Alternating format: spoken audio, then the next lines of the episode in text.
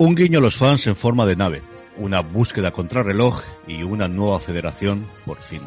Todo esto y mucho más nos trae Morir en el Intento, Die Trying, en el original, el quinto episodio de la tercera temporada de Star Trek Discovery, que una semana más nos disponemos a analizar entre este que os habla, CJ Navas, don Daniel Simón y don Jorge Navas. ¿Cómo estamos, queridos? Hola CJ, hola Jorge, la próspera vida, Nugnej y la Federación Vive, amigos. ¿Qué tal, Dani? ¿Qué hay, Carlos? Muy bien, muy bien. Encantado de estar aquí otra vez. Pues con muchísimas ganas de hablar de, de un episodio eh, tremendamente lineal. Hemos tenido recientemente varios episodios con lo que se suele decir el, el, la, la, parte A y la parte B, ¿no? La trama A y la trama B. Aquí todo sigue lineal y podemos empezar a, por ahí precisamente, Dani, tú hablabas de que la federación vuelve. Yo estaba viendo al principio, digo, tanta felicidad, tanta felicidad, esto va a durar, esto va a durar y efectivamente duró lo que duró, ¿eh? Hombre, estábamos un poco acostumbrados a picar, a que llega el protagonista con sus mejores intenciones, con su mejor espíritu trek, ¿vale?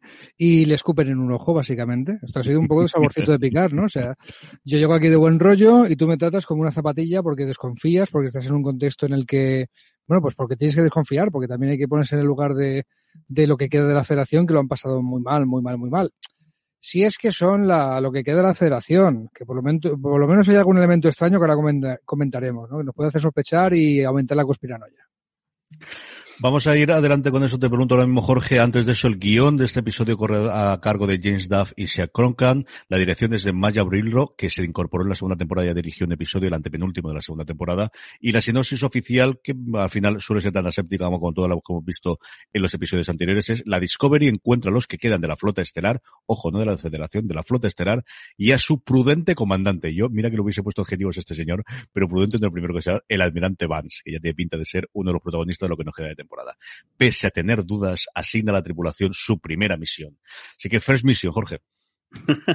Curioso, el, el, la sinopsis esta parece que, eh, no sé, bastante peculiar el, el este Sí, el, básicamente creo que el, llegamos al primer gran evento, después de varios episodios de, de trasiego y de viaje y demás, al gran evento por el cual eh, arranca la, la, la, la temporada y, y eso, el, y al final, pues eso, ellos tenían mucha esperanza, mucha confianza en que iban a llegar, iba a ser todo súper guay, súper felicidad, y a ver cómo está la cosa, y, y sobre todo encontrar respuestas yo creo que, que es unos episodios, eh, unas cosas que ellos van ahí con, con más intención y luego pues al final del episodio se dan cuenta que no, que realmente no tiene respuestas y lo que lo que hay es muchas conjeturas y muchas y, y muchas dudas y muchas ideas locas sobre qué fue eh, lo de la quema y qué pasa en el resto del universo. Y bueno, y por un lado, ese, ese choque o esa, ese recelo inicial, una vez eh, eh llegan allí, porque es, es, que es normal. O sea, claro, estás hablando de una federación que está diezmada desde hace años debido a ese evento, que en el cual eh, se han tenido que recluir hasta el punto de tener que estar en una estructura en el, espacio que está encima cubierta con pues tecnología un poco de que recuerda mucho las, a los a los pajos de presa eh, Klingon y sobre todo que llega una nave de la cual no tiene registros es que y recordemos esto, que parte de la gracia de, Discovery, la manera en la cual yo creo se, se encaja dentro del, del canon de Star Trek es esa triquiñuela que hacen en la segunda temporada, es decir, eh, vamos a hacer este viaje, vamos a saltar al futuro y no va a quedar ningún tipo de registro de nada lo que ha ocurrido eh, para el resto del, de, de, los, de, los, tiempos para que de esa manera no, no, patinar, no patinar con el con el canon de la, de la serie. Y es normal que recelen eh, bastante es que no les apresan ni les meten en la celda ni les interrogan ni les abordan de manera mucho mucho más pasiva que quizá eh, es lo que hubiesen hecho en otro en otro en otro momento. O, así que ni tan mal la verdad dentro del, del, dentro de lo feo o de lo de lo que, el, de lo que ellos no pensaban que iba a ocurrir, pues ni tan mal el recibimiento que tienen. El interrogatorio es, hombre, un pelín like, como decía Jorge, con sus más y con sus menos. Las escenas de Giorgio, que yo creo van a traer cola, y Dani, yo creo que se adelantaba un poquito contando eso, tendremos. Y por lo demás es el momento más gracioso que tiene el, el episodio, porque hay dos o tres reacciones que tienen especialmente contra, contra eh, algunos de los eh, hologramas que tenemos y algunas de las reacciones que tiene la gente. Tilly está, que mira que hace poquitas cosas la pobrecita en este episodio, pero está también su prima. Esa parte del interrogatorio que lo veíamos venir y, y yo sí que no esperaba esa resolución inicial, que evidentemente se revienta al final del episodio, de lo que vamos a hacer es mmm, tomar la nave y desmontar eh, totalmente vamos a desmontarla por piezas y vamos a mandar a cada uno de la tripulación allí donde pueda hacer más bien y os vamos a segregar a todos en cada una de las naves de lo que queda de la federación. Sí, pero eso no tiene puñetero sentido si no es por la desconfianza. La propia tripulación del Discovery se, les dice que la mejor forma de aprovechar el, lo que les acaba de caer del cielo, la nave con motor de esporas en un, en un universo en el que no hay ni warp, el, ellos son el crew, el crew, la tripulación experimentada para manejarla. O sea, militarmente no tiene ningún sentido si no se explica por la desconfianza. Es que no nos fiamos de vosotros. Así que os separamos y vamos a ver si, si os podéis ganar nuestra confianza por ahí o podemos saber de qué vais.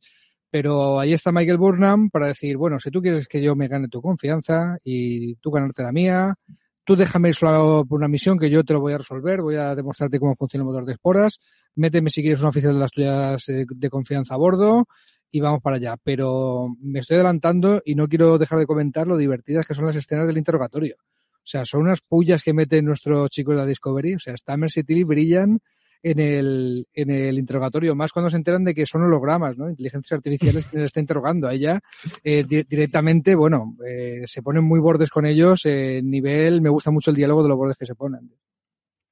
Están muy divertidos ahí, Jorge.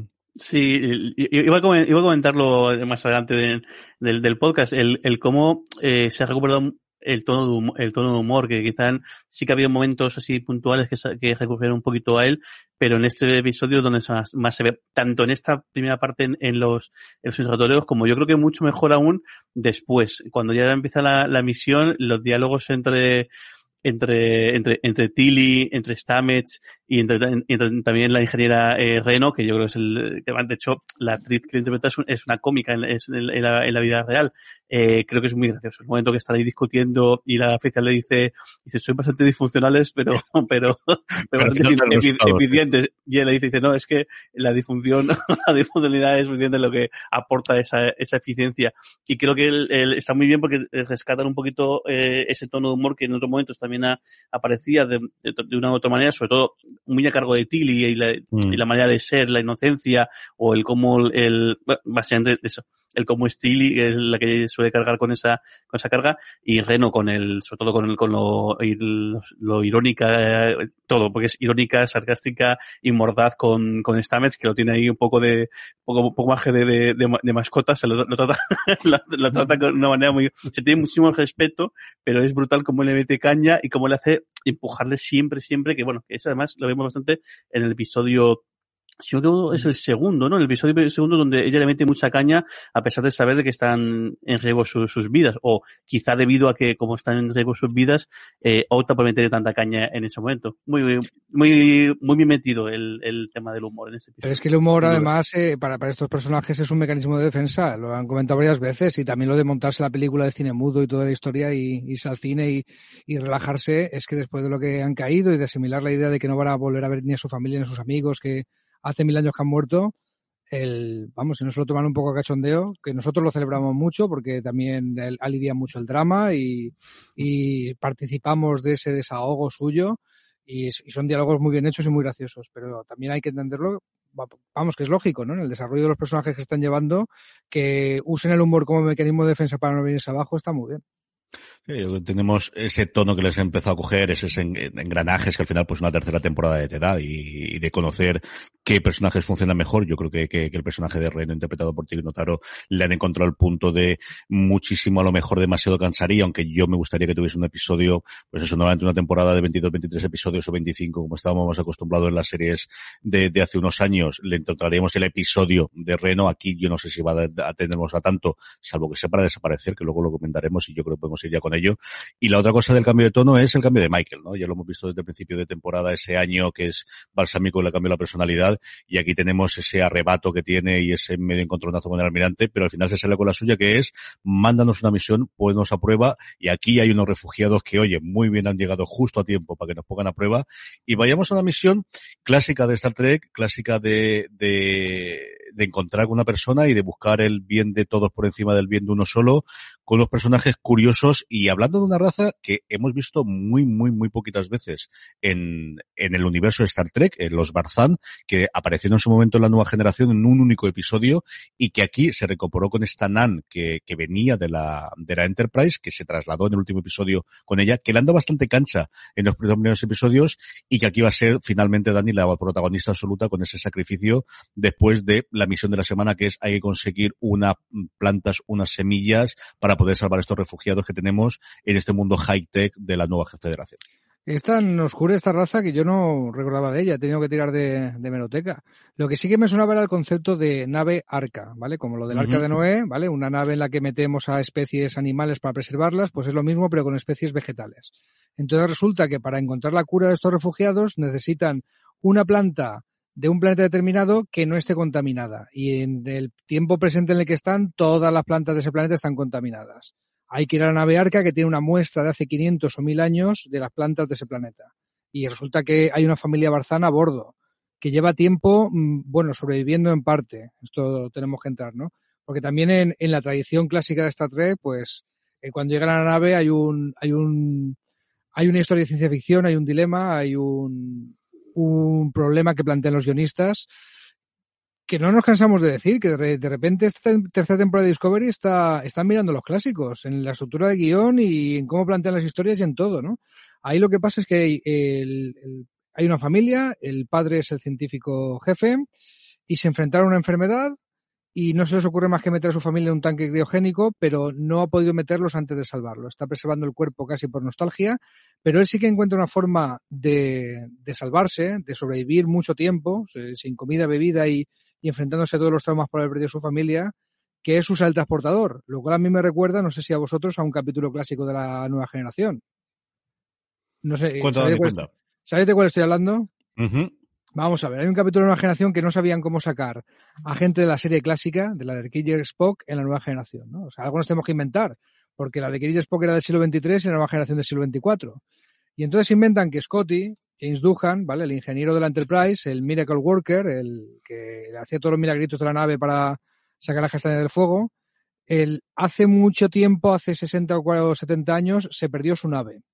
Y para sobrevivir a la deriva en el espacio hasta que vinieran a rescatarlos, se les ocurrió, vamos a teletransportarnos y en vez de rematerial, rematerializarnos en nuestro transportador, nos quedamos en la computadora. Se supone que el, transportador de Star Trek te descompone en datos transporta esos datos a otro sitio y te recompone, ¿no? Pues el, al Scott se le ocurrió esto. Y mutatis mutandi, la idea de cómo sobrevive el padre me ha recordado mucho a, a, esta solución, del episodio Relics de la quinta temporada de la nueva generación, que es un episodio de esos muy recomendables y que se puede ver solo sin necesidad de ver muchos más. Se disfruta por su cuenta y además sale James Doohan, ¿no? que era un actor muy querido en el fandom de Star Trek. No sé si os ha, habéis tenido un flashback de eso como he tenido yo. Yo creo que hay más, de, hay más de un caso, ¿no? Hay más de un episodio donde juegan con el tema este del, del, de estar fuera de fase, ¿no? También, no sé si algún, algún, algún capítulo también con, con, con la Force le pasa algo parecido y no sé si alguno más. Lo que pasa es que no soy capaz ahora de, de, de, de meterlo, de encajarlo totalmente en cuanto a pero yo creo que eso, de, de, un malo que está fuera de fase también, intentan a ver cómo le cazan y bueno, y al final es lo mismo, es decidido utilizar al final el transportador para hacer que, bueno, que es el, es el, el multiusos. Es un, es un tropo, es un, tropo de Star, es un tropo de Star Trek. Eh, lo que me está diciendo, nadie nos ha dicho que no pudiéramos usar el transportador para eso. No? ¿vale? Es muy curioso cuando, cuando, cuando ves el, el, el origen, el, el, transportador realmente el origen es para ahorrar costes. Porque claro, hacer los planos de que la nave aterrizara en los planetas era un pastizal y era un movidón y tampoco era muy sencillo hacerlo entonces. Y con el rollo del transportador se ahorraba un montón de pasta y fíjate y luego si le han sacado, pues sí. le han sacado partido al transportador para claro, muchas otras, es que, otras más hay, cosas. Claro, en, en las series clásicas de Star Trek hay varios tropos tipo, a ver, eh, si metes a todos tus oficiales en una misma lanzadera, va a pasar algo, ¿vale? Y accidente del transportador es como empiezan el mogollón de capítulos de Star Trek. Eso y el del juicio. sí, todavía, sí. No, todavía no hemos tenido un juicio, bueno, aparte del de Michael Burnham al principio de la serie, uh -huh. pero un uh -huh. capítulo que gira en torno a un dilema que se analiza a través de un juicio para ver las esto, esto tiene que caer, o en esta o en, o en la serie de Pike. Pero esto, esto va a caer dentro de poco, vaticino. Pero yo, sí. Jorge. No, lo que se confirma es, es el, el gafe de que, tienen también esto, porque así es decir que tienen que ir al sitio este, a la esta, y justo poco tiempo antes ha habido un movidote con el cual que casi muere, o sea, decir, que son gafes, pero hasta decir, basta, esto, esto es pobre, ¿no? Sí, pero fíjate, eso, e, ese McGuffin no me parece tan traído por los pelos como el hecho de, oye, tú no confías en mí, pero no confías en mí nada, vale, pues déjame que me vaya yo con la nave superpoderosa que te acaba de entrar, que quieres desmantelar a la tripulación porque no te fías, y déjame ir a que te saque la gesta del fuego. Buen rollito, buen rollito, venga. Y se queda mi capitán contigo, ¿vale? Venga, venga. no sé, esa es la que más tienes que suspender la, incredulidad, ¿no? bueno, pero también, también, permite el, entrar a juegos, al final es, Saru el que también eso, en, los dos papeles, eh, Mike por un lado que quiere hacer cosas y Saru al final es el que consigue un poco calmarla y bueno, después también comentaremos ese diálogo final de Saru con, con Michael y es el que se da, Saru se da cuenta que la manera de, de, ganarles no es ni de con nada, ni de chulería, ni el no, no, vamos a hablar de, de, igual a igual, vamos a hablar de, este tipo de cosas y intercambio de personas para que sí sepan y, y al final Saru juega el papel que tiene que, que, tiene que jugar, que está destinado a, jugar. Claro, así lo hacemos en la federación, tío. O así lo mm. hacíamos hace mil años, pero, pero sí. Sí, además estamos buscando, o, se está buscando, eh, desde luego desde la vuelta de Michael en el tercer episodio y el encuentro con la, con la Discovery, si no ese romper la relación entre ellos dos, sí que se, se nota esa tensión, ¿no? De, de alguien que sigue totalmente las reglas como Saru y alguien que las sigue pero que ha vivido un año. Y de verdad es que el año peligrosamente que ha tenido que vivir Michael ha, tenido que durar 750 días en vez de 365, porque lo que ha hecho esta mujer y todos los cambios que tiene, de verdad que es una barbaridad. Llegamos allí a la nave, la cosa se resuelve relativamente fácil dentro de lo que cabe. Hay nuevamente un parlamento de Michael que es la mejor oradora desde Platón y desde los, griegos clásicos porque convence a todo el mundo con tres frases. Eso es lo que a mí me ha gustado más, con diferencia. Este momento en el cual dice, no, pero tú lo vas a convencer porque tú estás más lejano. Bueno, pues venga, vale. Si, si, si yo, Soneca Green me dice lo que sea, yo me lo creo. Que se lo cree este pobre hombre, yo eso ya, sí, sí, yo, yo, sabes que, yo ahí me quedo, vamos, lo que haga falta y sí señor, seguimos y vamos a la guerra. Aquí me cuesta un poco más que este se lo crea, pero venga, lo aceptamos. Y luego lo que sí que es cierto que no esperaba para nada es, es este marcha de Nan que nos recordaba otra vez a esa compañera que tenía Yasuo Aerius, acordaros que tuvo preponderancia e importancia en un episodio justo antes de fallecer, justo antes de morir, y aquí volvemos a de la misma, y es que le han dado, y es algo que ocurrió mucho en la segunda temporada, que en cuanto de repente un personaje secundario le daban un episodio en el que empezaba a aparecer, un uh, malo. Segundo, un malo. Y tercero, protagonista, se acabó, eh, fallecía. Aquí no fallece, aquí parece que podría tener una vuelta en el futuro, pero era del cierre y yo creo que, yo el sentimiento que he tenido es, empezamos a acumular mucho personaje, tenemos todo lo que eh, trajimos de la Discovery incluida a Giorgio, perdóname, de, la Enterprise, incluido a Giorgio después para aquí la Discovery, tenemos ahora toda la parte de la federación que empiezan a aparecer como mínimo dos personajes, tres, cogemos también la jefe de, de, seguridad eh, que tienen pinta de ser importante en el futuro y necesitamos empezar a hacer huevo con los personajes, Jorge. Y más aún los que están por venir, porque lo comentaremos al final, en el, en el trailer del siguiente episodio, Book vuelve a aparecer y hay que, hay que hacer, un, hacer un hueco, hay que hacer un hueco. Sí, yo creo que está, está bien, está bien traído y, y lo único que me da un, un poco de cosas que digo, joder, justo en este año hacer un capítulo en el cual hay una familia confinada en, una, en una nave y, y otra persona que le sustituye y se va a confinar en una nave a solas, digo, igual este no era el mejor año para, esta trama. Y pillan, y, pillan un virus o algo así, además. Y pillan un virus, digo, no es el mejor, no es el mejor guion posible es que yo, es en que este año. Yo creo que está hecho aposta. Yo creo que está hecho aposta. A ver, Star Trek siempre ha ido de reflexionar en el futuro sobre cosas. No le daba tiempo, no, estaba grabado. No, yo creo que esto tiene que estar grabado seguramente eh, previamente. Pero vamos, que, que, que al final es una, una, anécdota, pero vamos, que ya es, ya, es, ya es casualidad que haya pasado justo este tipo de, tipo de cosas. Pero sí, yo creo que está bien, sí, coincido con, con, contigo, tanto el, la resolución del, del, del, del cómo el discursito de, de, Michael que pues igual hubieran hecho de otra, de otra manera o bueno, es que al final creo que la, la prota de la serie a pesar de que al principio parecía que, que está la, la, cosa, bueno, y la cosa es bastante coral, pero sigue siendo ella. Y la de y el papel de heroína es el, es el de ella y el que tiene que resolver ese tipo de situaciones. tiene, que, tiene que ser ella. Pero está bastante guay, está bastante bien la historia, la, historia y luego es súper bonito el, el, el, episodio, todo el escenario con, con las plantas por, por fuera, como luego cuando entras se transportan dentro, está súper chulo, está muy, muy, muy Luego hablamos de los efectos especiales, porque hay una entrevista en The Ready Room con el, con el jefe y hablamos un poquito de todo del, supervisor de, efectos especiales. La misión concluye y las tres horas más largas de la historia, porque vamos, tenían tres horas para hacerlo. Yo no sé el tiempo que han gastado entre ir, volver, leer este, cogerlo y sintetizar la vacuna. Fíjate tú lo rápido que hacen las cosas dentro de unos cuantos siglos. Oye, qué bien vendría hablando, hablando de todo un poco. Se curan estos pobres refugiados, Dani, y a partir de ahí lo que tenemos es lo que parece que vamos a tener el resto de la temporada, que es el almirantazgo poquito a poco va a ir confiando en darles misiones para, mm. no sabemos si rehacer la federación, una federación que sabemos que está diezmada. Él nos cuenta que de los 350 planetas que llegaron a estar afiliados a la federación quedan 38, si no recuerdo mal la memoria, igual eran 58, ¿eh? pero vamos, mínimo se habían caído, eh, se habían quedado menos del, del, del 10 o del 20%. Y esa, nuevamente, ese punto de confianza que veremos cómo se desarrolla con el personaje del almirante, que el tío tiene gravitas, ¿eh? O sea, sí que es, te ves, o yo pensaría cuatro o cinco personas, eh, además cuando se, como se llamaba Vance, enseguida me fui a Charles Dance, eh, recordando su papel de, de Tywin Lannister, te da ese tipo de personaje de sí, este es, este es el jefe por algo. Es el jefe por algo, pero no es el personaje más misterioso que peor cuerpo te deja, ¿no? el, el que se ha chungo con ellos lo puedes entender, lo que comentábamos al principio. Eh, no nos gusta ver un almirante de la flota estelar después de haber buscado la flota estelar como el Shangri-La, el paraíso al que nos dirigimos y que sea chungo, pero sí, parece que va a en ellos. Podemos pensar que sí que les dice lo que sabe del bar, no, no. O sea, al principio les dice, eso no te lo voy a decir, no estoy preparado para discutir de inteligencia contigo, no te, no te conozco, no estás en casa todavía, es la metáfora ¿Mm? que usa y al final del episodio precisamente le dice bienvenidos a casa, ¿no? O sea, esa evolución en la, en la confianza. ¿Podemos confiar en él? O sea, la Discovery tiene muchas ganas de confiar en él, pero claro, es que hemos visto cosas en este capítulo que las comentamos cuando queráis que, que nos hacen levantar una ceja a los Spock, ¿no? De, mm, un momento. A ver eh, si estos mm, van a ser federatas o no van a ser federatas. O no van a ser los federatas que pensamos. Porque ahí está pues uno de los mejores directores de, cine fantástico de todos los tiempos, David Cronenberg, haciendo un cameo. Vamos a hablar de todo eso y, lo comentamos ahora en Rincón Conspiranoico. A mí me, ha encantado el personaje, me ha encantado ese parlamento que tiene con Giorgio. Jorge, valoración global del episodio. ¿Qué te ha parecido?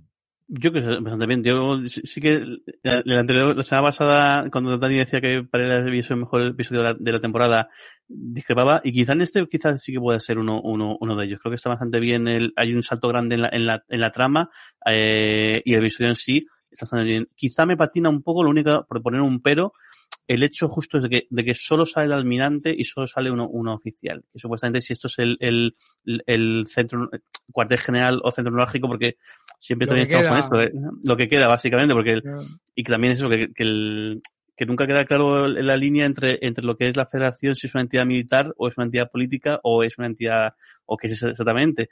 Es muy raro que no haya más gente, y quizá hubiese estado mejor que, que en alguna escena hubiese habido más, más personal, más oficiales o personal político de la, para recibirles, porque yo creo que debe ser pues todo un acontecimiento, la, llegada de la, de la, Discovery. Quizá lo único que veo que, que, que, quizás se puede paliar en los siguientes, bueno, tampoco es un drama, pero creo que hubiese estado bien haber dado un poquito más de cuerpo a, a lo que es el, si es el de general, lo, lo es por algo. Pero bien, yo contento, muy contento con este episodio. Dani, ¿qué te parece? Bien, es un episodio que creo que va a ser muy importante en la temporada. Debo decir que me ha gustado más el anterior, a lo mejor porque el tema Trill pues me tocaba más que el tema Marzán, ¿vale? Eh, como viejo fan. Pero reconozco que va a ser un capítulo muy interesante que nos va a dejar eh, más pistas de la que pensamos. Yo, por ejemplo, no creo que haya desaparecido el personaje del Barzana el quedarse en la nave. Pienso que nos han dado una bala más para los guionistas. Hay motor de esporas, hay esfera de conocimiento, hay eh, el subuniverso de los honguitos de por donde viajan cuando van con el motor de esporas, son eh, piezas que van colocando y de vez en cuando echarán mano de ellas. Y yo creo que en un momento dado volverán a echar mano del arca porque, porque tocará. O sea, en, ese sentido creo que, creo que nos va, vamos a oír hablar más de, este episodio de lo, de lo que pensamos. Y, muy, eh, dime, dime, perdona. No, y muy revelador lo que decía lo de Giorgio, el cómo mencionan que un tiempo después del, del han tenido contacto con los terranos. Creo que eso es muy, muy, muy, eh. muy revelador. De lo más, de lo que, de las, cuando, lo que, lo que visto llaman eso de la siembra, que luego recogen en episodios después, creo que el elemento de siembra más claro puede ser este de, de los terranos.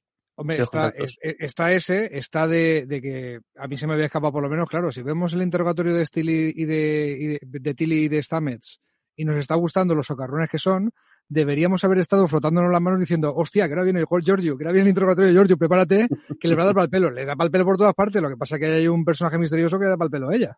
Pero, pero revelador eso, el, el a ver a ver a dónde nos lleva, pero desde luego más misterios, más, misterios que han añadido. No hemos dado el premio True Believer de la semana todavía, se lo damos al almirante, ¿no? Yo creo más que al almirante habría que dárselo al, pobre hombre que cree que todavía tiene que ser para su familia y que al final dice, no, voy a dejarla ir o ya me dejo ir, pero que viene este a sustituirla. El almirante podría ser, pero yo creo que eh, Cronenberg, y hablábamos de él, eh, con sus gafas sempiternas y, y, con mm. esa pinta maravillosa, y es que, les, es que como dirige el señor, pues no sale tantas veces, pero es que es el, mira que tiene mm, dos escenas mal contadas y es para mí mi personaje favorito ya de todo el episodio, Jorge. Sí, y es la primera vez que vemos a Giorgio eh, tocada. Eh, a la defensiva, tocada y un poco eh, sintiéndose em, inferior. No sé si inferior o, o, o Descolocada. descolocada, sí, fuera. Eh, em, o no, no sé, ella siempre tiene la, la, esta máscara suya de soberbia, de la sonrisa esa que siempre, con la que siempre juega eh, eh, de superioridad o de, o sea, de, de, de, vamos, de, lo, de, lo, que es, que, que es una sobra de, la, de la vida, hablando mal y pronto, pero de, de, tono intimidatorio, y aquí está muy, muy, muy defensiva, se nota eh, el que la defensa sobre esa máscara no se la creen y que no, no funciona con, mm. con, con el, esa persona que le está interrogando, y se está, y cómo se empieza, cómo le está empezando a, a sacar todas las capas y mm. le toca justo. Sí, sí, ponte como quieras, tú eres súper chunga, mm. eres una terrana, eres la, vamos, ha matado mucha gente y tal, que, pero estás ahí porque hay una persona que te importa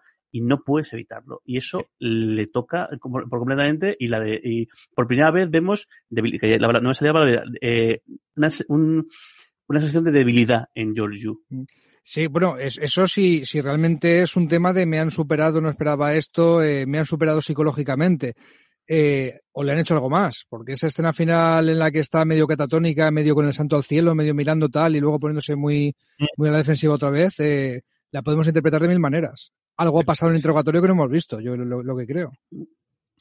Vamos a ir con el de Red Room y con el rincón conspiranoico, pero antes hay una escena de fanservice absoluto y mira que la primera es toda la parte de alegrías y todo demás y muy bonita, lo comentamos después, que es el momento en que mira que había naves y nos sacan la Voyager. Esto no se hace, Dani. Esto, esto es, esto es jugar con ventaja. Claro, ya ahí de, y ahora, y ahora te vas a tragar lo que te cuente después porque ¿qué le traerá? después de ver la Voyager. ¿Qué le traerá la F o algo? La J, la, J. A ver, claro, o sea, para, para que no se pierdan la, gente que, que ha llegado hace poco. O sea, esto empezó con la Enterprise, ¿no? La Enterprise tenía una matrícula NCC 1701, esa es la de la serie clásica. En las películas sacaron una Enterprise distinta, era una nave distinta que le habían puesto el mismo nombre y la matrícula era, era NCC 1701A. ¿Vale? Luego nos enteramos de que había una B, una C, la de la nueva generación era la NCC 1701D, de dedo, ¿vale? Y, la, y después cuando esa en una película se la cargan, pues sacaron la E en algunas películas. Es decir, es una tradición de la federación. Y aquí, para empalmarnos con las series clásicas de Star Trek, pues sí, nos sacan una hermana, una tataranieta de la Voyager, ¿no? Que, que está por ahí y oye, pues mira, yo abordo. Ese tipo de detalles es, la que, es lo que se le criticaba a, a Disco, que no, no parecía entroncar con el universo de Star Trek, y han tomado buena nota de eso, en serio. Yo sigo insistiendo en que esta es la temporada de haters. ¿Qué decíais? ¿Qué tenéis que decirme ahora?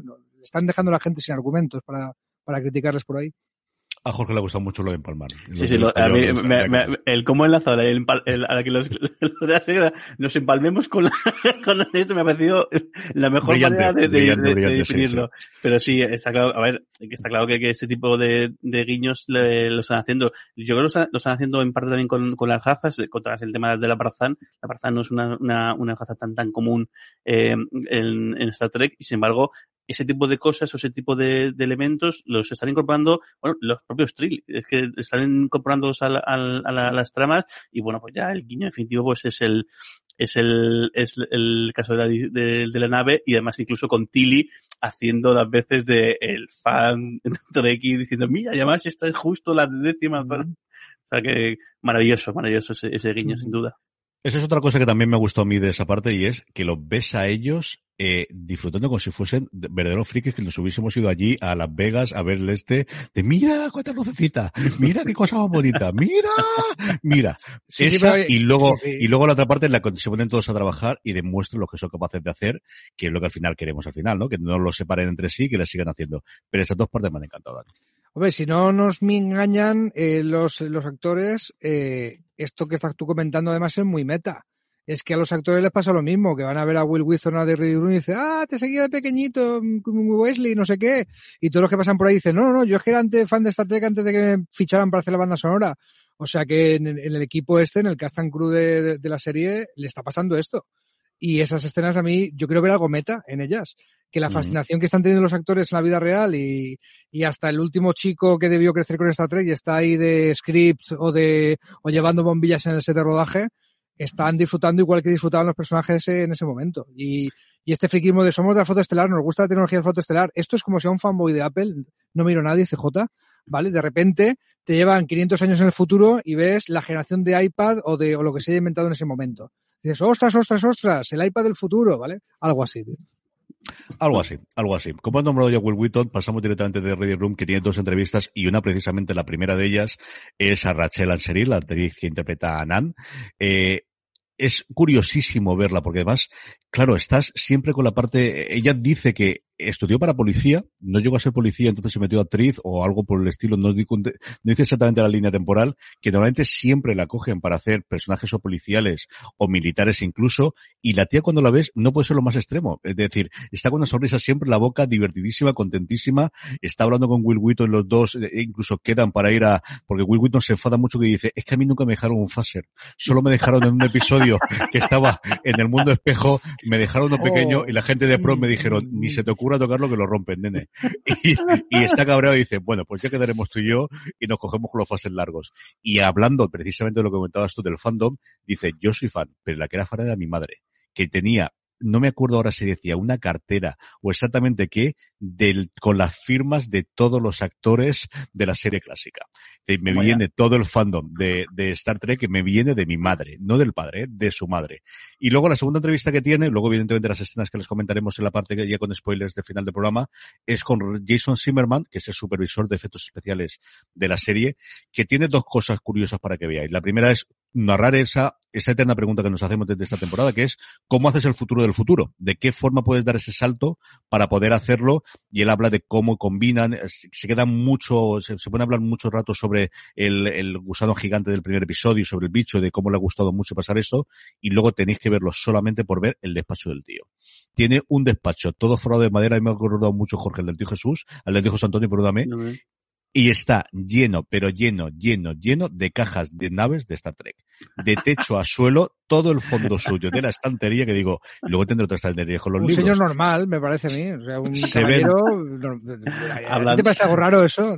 Se ven dos o tres libros, se ven dos o tres, no sé si son trofeos o premios o, o, como si fuese la insignia de la federación en grandota que tiene al fondo, pero todo lo demás, no se lo exagero, no tiene menos de 20 en la caja tremendamente precintado como buen coleccionista de absolutamente todas las novelas de Star Trek que tenéis que verlo. Si no veis de Ready Room, siempre lo recomiendo porque de verdad que vale la pena que lo veáis. Está con subtítulos, yo creo que en el caso eh, solamente en inglés, eh, tanto en, la web de, de StarTrek.com, los suben absolutamente todos, vale muchísimo la pena las dos entrevistas. ¿eh?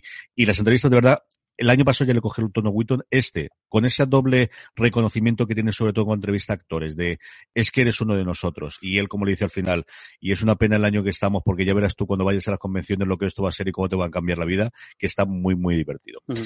Vínculo conspiranoico, que lo teníamos, Jorge, perdóname. No, y te iba a decir que, que comentábamos el caso de eh, el fandom entre, entre los actores y las actrices, pero claro, es que también a todo el resto del personal que trabaja las series, también habrá un montón de fans de, de, de, de Trekkies detrás, y es el, el caso de, pues encima gente de efectos especiales que seguro que el chispazo les viene por alguna una, por algo de ciencia ficción casi seguro eh, pero luego también guionistas eh, operadores de cámara todo el personal es que es que Star Trek es, lo que es. Eh, al final es una franquicia que, lleva pues más de 50 años en, en, en, Liza y que seguro que en un momento u otro eh, les ha tocado, y, en muchísimos casos seguro que fue la chispa para mucha de esta gente para de decir, me quiero dedicar a esto.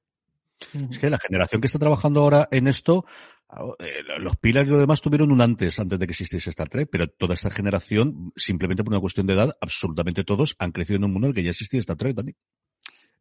Exactamente. Esto es el, y ha sobrevivido Star Trek, que, también hemos pasado en nuestra época oscura que lo comentamos. Pero la gente nos acuerda que en los 90, y en España nos acordamos poco, porque aquí no fue así.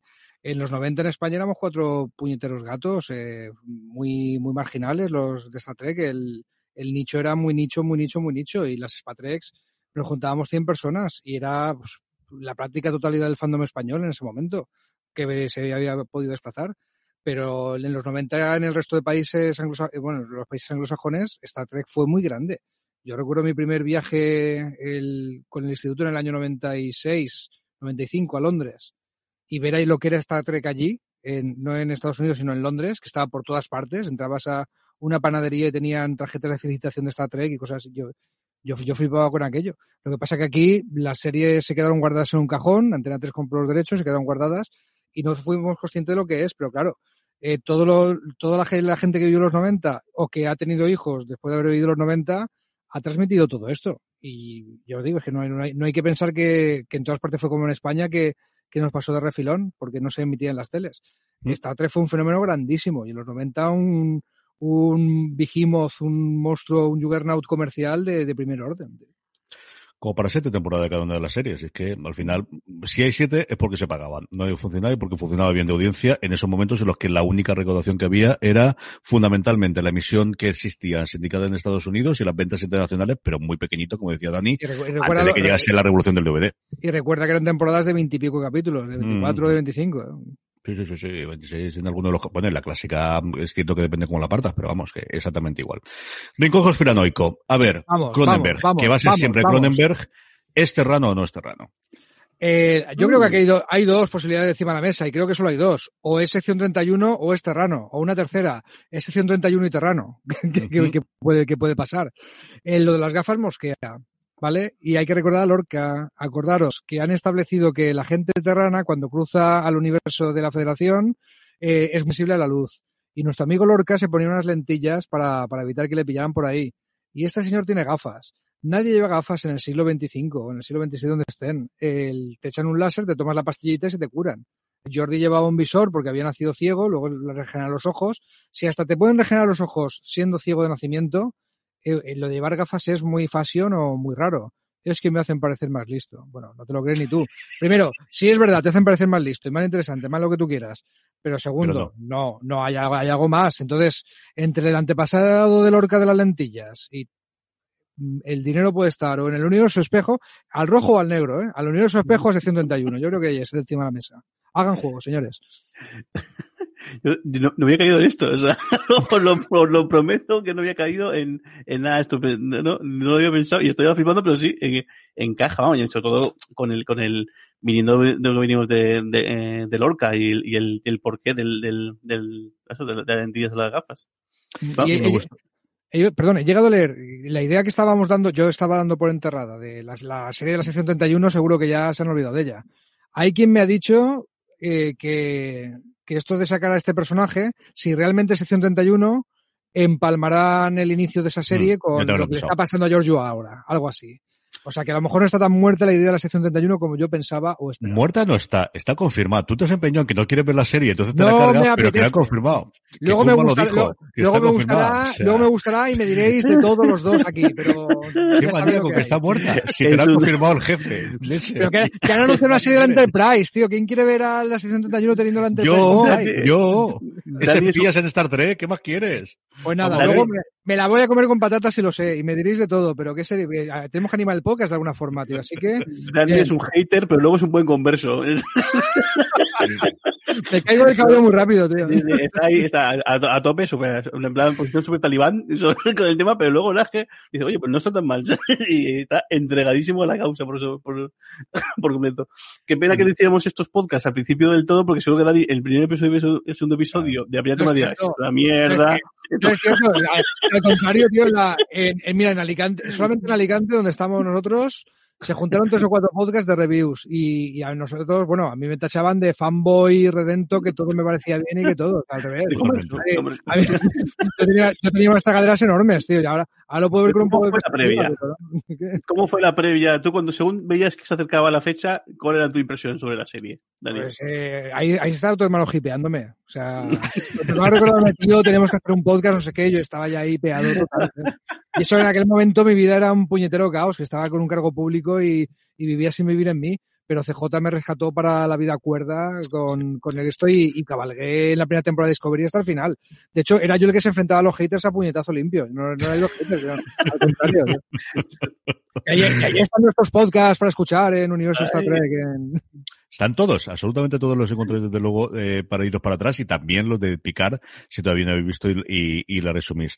Lo peor de estas cosas es que con tanta animación estamos grabando a estas horas perspectiva de la noche y luego no hay Cristo que me duerma durante las siguientes dos horas. Yo empiezo siempre los programas que suelo ser y os pido perdón ya a todos los que nos oís regularmente conforme sacamos el programa porque soy yo el que inmisericordiamente estoy retrasando porque llego reventado, pero es que acabo de estos y siempre lo digo.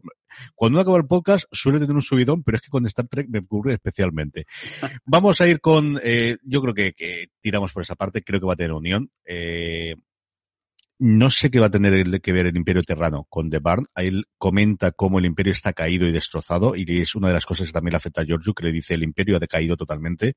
Pues, pues, posiblemente pues alguna cédula o algunos que lograron saltar al otro lado fuesen los capaces de, o los que creasen The Barn intentando volver a cruzar al, al, universo espejo. Yo esas son las dos cosas que me malicio. Que este tío desde luego tiene relación, demasiada información tiene para que no tenga cosas de primera mano y coincido con Dani que pueda ser el puente para la serie de, de, de la sección 31. Y por otro lado que creo que los terranos algo han tenido que tener en su momento con Devan. Vamos con los correos de los lectores si queréis. Sabéis que nos podéis escribir a startrek.foreseries.com o mandarnos cosas por, eh, por redes sociales, escribirnos eh, comentarios en YouTube, que desde ya estamos volviendo a subir todos los vídeos, ya no solamente en YouTube, sino también en Instagram Televisión y a Facebook Watch. Lo digo sobre todo porque sabéis que hay gente que al final, bueno, pues de Facebook, que, es más sencillo compartir, lo que más complicado decirle descargate el podcast, aunque en el 2020 no lo mismo que en el 2007 cuando empezamos a hacer esta cosa, Jorge, que es mucho más sencillo a día de hoy que la gente escuche podcast, pero como un enlace de YouTube o como un enlace de Facebook, que queréis que os diga, sigue funcionando idealmente. Y también, como siempre, y aquí tenemos nuestros lectores habituales en iVox, que sabéis que nos permite dejar comentarios, el único reproductor de podcast que lo hace. Clemente nos escribe una semana más. Eh, Dani nos dice que un nuevo saludo y enhorabuena por el programa. Os habéis convertido en mi segunda cita fija, fija semanal del capítulo semanal. Estoy deseando el programa de esta semana. El tema de qué pasa con Filipa y el salón vintage de las gafas dejado alucinado. Un abrazo. Es que tú sabes, ¿sabes el gustazo que da llegar a trabajar eh, al, instituto al que yo iba en los 90 y era el único que le gustaba Star Trek de todo el instituto, ¿vale? Y ahora entro y, hay profesores como Clemente que me, me, me, acechan, ¿no? Y me, y me saltan diciendo, tío, ¿quién es el tío de las gafas? ¿Quién es el tío de las gafas? ¿Vale? Así, así da gusto, tío. O sea, me, siento menos solo. Eh, gracias, compañero. Igual nos escribe Clemente, nos escribe también como todas las semanas y mandamos un abrazo desde aquí a Pachona Daman que nos dice Jonathan, camarada. Os he escuchado y posiblemente os vea de nuevo cuando colguéis el vídeo en YouTube, complementar vuestro maravilloso análisis con varias cosillas. Que no tiene la intención de llevarle contraria a Jorge, pero en mi cabeza la suposición de que la tripulación está verde, que no le cuadra. Que esa tripulación fue la punta de lanza la guerra contra los Klingons, estaba entrenada con Lorca y que aquí a la mili se viene uno ya hecho y se deja de tonterías y lo que tiene. Que está bien que están jóvenes, pero que han pasado la guerra, que han sufrido, que han pasado y todo demás, si eso no foguearse, a ver qué leche es. Y luego comenta lo que todos sabemos, y al final es la parte entre bambalinas de toda la problemática que ha habido con el cambio de grandes y guionistas y del cambio y los giros que ha tenido la serie. Y luego esta me ha gustado para que le digamos. Y así ya pasamos directamente a la parte con spoilers. Esta no fue eh. dicho, pero vamos. si no queréis saber nada y de teorías, es el momento de parar, porque Macho nos dice, posible spoiler. He hecho mi tarea de investigación He hecho mi tarea de investigación y en TV Time, que lo utilizo para ir marcando los episodios y demás, vienen los títulos de todos los capítulos de la temporada. En el capítulo 7 se llama Unification 3. Y he pensado, ¿dónde están los dos que faltan? ¿Dónde están los dos primeros? Mira Wikipedia y he visto que Unification 1 y Unification 2 son los capítulos de la nueva generación en los que Pork, Spock, Picard y Data sí Spock entra ahí dentro y son los episodios que, que tiene el que aparece en la nueva generación, intentan ayudar a la reunificación entre los romulanos y vulcanos. Así es que, por esa misma regla de tres, tendremos romulanos y tenemos vulcanos ya mismo. Taco, palabrota, que no voy a decir aquí en medio, regular, que le encantaría que hiciera el Previously como el que hicieron en la segunda temporada, extrayendo las imágenes del capítulo de los talosianos, pero con el capítulo de la nueva generación como lo hicieron. Un abrazo y un deseo honor, Capla, Pues sí, es que los títulos también tienen su jugueteo. Pero que, a ver, no, para, para, para el podcast, para el podcast un momento. A ver, ¿qué, qué, qué, qué premio, qué, qué, estatua nos tenemos que inventar para Pachón, tío? Porque nos acaba de volar la cabeza aquí y ni siquiera le ponemos el micro delante. O sea, a mí me parece brutal lo, que, lo del título, sí, sí. Tú dijiste, tú dijiste en el primer capítulo de, de esta temporada que, que, iban a jugar con los títulos bastante. De hecho, el primero se llamaba parte 1 y luego no había parte 2. No hay, no Y, que ya, y que ya veremos si aparece, ¿no? Y, y sí, efectivamente. El, en medio de la quinta temporada, que la gente dice que era la mejor de la nueva generación, eh, hay un capítulo doble que se llama Unificación parte 1, Unificación parte 2, que resulta que sabíamos ya que los romulanos eran una rama perdida de los vulcanos, que en un momento dado no estaban de acuerdo con la filosofía lógica de, de Surak, el que el fundador de la lógica vulcana, y se piraron a otro planeta que se llamaba Romulus, luego colonizaron otro de al lado que se llamaba Remus, y hicieron ahí su propia civilización, ¿vale? Traidora y, y traicionera y en las sombras y todo lo que tú quieras. Muy contrario a los vulcanos, aunque se seguían teniendo una pinta muy parecida. Ah, bien. Spock en la nueva generación, como los vulcanos viven 300 o 400 años, el personaje de Spock perfectamente podía salir en la época de la nueva generación, interpretado por Leonard Nimoy, por el actor original, y efectivamente estaba en Romulus intentando la reunificación entre vulcanos y romulanos, porque había un grupo de romulanos que estaban por la labor, ¿vale? Aquello no salió bien, pero se estableció que Spock se quedaba en ese planeta eh, siguiendo trabajando en la clandestinidad por, por aquello. Y es verdad que en un momento del capítulo se van a buscarle porque han perdido el contacto con él, se muere su papá, Sarek, en ese capítulo, y, y van a darle la, la mala noticia Picar y Data vestidos de romulanos, con cirugía y tal, y maquillaje, vestidos de romulanos. El capítulo es muy celebrado, muy curioso, era la vuelta de Leonard Nimoy, del personaje de Spock a la serie, igual que el de Relics que hemos comentado fue el de, el de Jimmy Duhan y Scotty, y ahora nos sacan Unificación parte 3. O sea, de verdad. Ah, esto no os lo esperabais, haters. y lo que, vuelvo a decirlo, es que, es que me dan pie, es que lo que, lo que decía es que esto no era Star Trek, que estaba desconectado del resto de la serie, que se les ha habido la bola, que por qué estaban inventando algo nuevo cuando había un universo tan rico del que tirar mano, mm, pues esto es lo que esperabais, amiguitos. Y lo están haciendo Hoy muy está bien. desatado, Jorge, hoy está desatado. Una cosa, antes de, de nada, quiero pedir perdón en nombre de, del podcast a toda aquella gente que esté escuchándolo en con auriculares y se haya tragado el boom de Dani de hace un par de minutos y haya perdido parte de su capacidad Lo siento. auditiva Lo siento, o tenía que hacerlo por encima de la voz de CJ. o aquellos que hayan perdido el, el subwoofer de, de su equipo de música en el coche o en casa eh, debido a que no, no, no ha podido Mira, aguantar el tono que- grave de... Mira que me habéis comprado los auriculares para que no haga estas cosas, ¿eh? Lo- Pero sí, sí, si, estaba- si estabas, si lle- llevas la mitad del podcast con dos, dos pares de auriculares, te llevas unos puestos y otros colgando de, de- del cuello. Unificación parte 3, tío. ¿Qué estás hablando de mis auriculares y mis subwoofers, tío? Unificación parte 3, joder. ¿Qué, qué más quieres, tío? ¿Qué más le pedías a una ciudad de Star Trek estas cosas, tío? De verdad. En el próximo episodio, aquí vamos a la parte con spoilers. Como siempre, tenemos dos vídeos. Uno que concluye de Ready Room, en el que lo que vemos es por primera vez desde el principio de la temporada el que no hay un cuaderno de bitácora. Lo que tenemos es la siguiente misión que le van a dar. Tiene un reencuentro con el almirante y, y a ver qué es lo que hay, la siguiente misión que vamos a hacer. Y luego el tráiler. El tráiler sí que tenemos 30 segunditos que están en starter.com, en el que vemos tres o cuatro cositas. Una, Jorge lo comentaba previamente, y es la vuelta de Booker y la navecita y movidas muy nuevamente Star Warseras de la navecita se me cuente por un sitio concreto y da muchos giros y muchas cositas de estas. Y luego la escena que más me ha gustado, que es con la que cierra el tráiler de 30 segundos, que es una Giorgio cayendo como si fuese a vomitar, complicado, que va en la línea de lo que comentabas tú, Dani, de y a ver si le han dado algo a esta mujer, a ver si le han dado algo. O le han hecho algo, ¿eh? Que esto es Star Trek. No es que le dan una drogaína, que también puede ser, sino que le han metido dentro algo o le han sustituido por, tío. La última vez que, que vimos que un tío había salido de una cárcel Klingon y nos parecía raro que le rescataran tan fácilmente, resulta que tenía un Klingon dentro, ¿vale? Pues, pues vete a saber la, la perrería que le han podido hacer. Así que a, a ver con qué nos sorprenden, pero desde luego eh, esta no puede que no sea nuestra Georgiou, puede que nos la hayan cambiado. Jorge, ¿cómo, ¿qué has visto tú de las escenas? ¿Te ha gustado alguna cosa en concreto? Pues eso, el, después de un capítulo tranquilo en el plano militar, por decirlo de alguna, alguna manera, vamos a uno nada tranquilo en el plano militar, con explosiones, con disparos y con momentos de vértigo que siempre, siempre, nos, siempre nos siempre nos, nos por supuesto. Y luego eso, pues, eh, lo que estaban comentando antes, el cómo el, esta nueva faceta de Giorgio o este nuevo estado de Giorgio parece que va más en este nuevo episodio. Ya veremos si, si es una cosa, eh, como dices, como decía Daniela, física, porque algo que le, pues, que le suministran de una manera u otra, o es una cosa mental, o es una cosa psíquica, o, o una mezcla de todo, porque es esa Trek, o, o puede ser que tenga que ver con el transportador, que también, que en este caso siempre es ocurrido.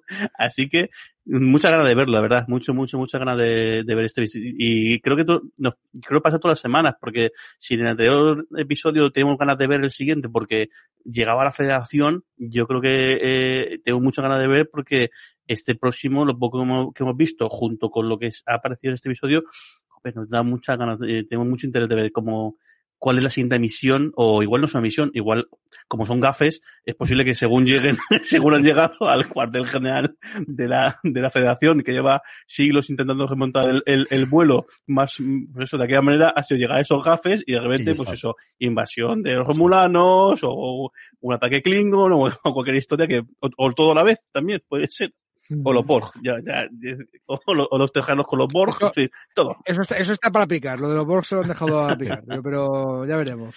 Scavengers es como se llamará el sexto episodio eh, que comentaremos la semana que viene. No sé si lo traducirán como carroñeros, que quizás es la cosa más literal, o le darán un poquito de embellecimiento al, al título. El caso es que lo sabremos la semana que viene y aquí estaremos una semana más en Universo Star Trek para contarlo.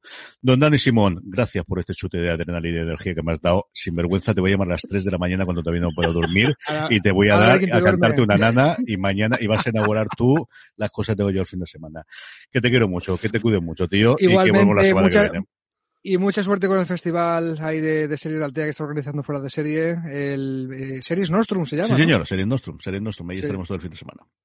Muy bien, larga y próspera vida, amigos. Hasta la semana que viene. Don Jorge Navas, gracias por todo. Eh, un beso muy fuerte. Si al otro que quiero que te voy a decir a ti. Así que gracias por compartir estos minutos, que me lo he pasado muy, muy bien. Si acaso te llamo luego a la otra de la mañana también a ti. No y comentamos vale. lo terranos. Hecho. A todos vosotros, gracias por escuchar, gracias este, este es el tono, ¿veis? ¿Veis? Igual que relajan ellos el tono, nosotros también, esto es lo que tiene que grabar a estas horas de la noche.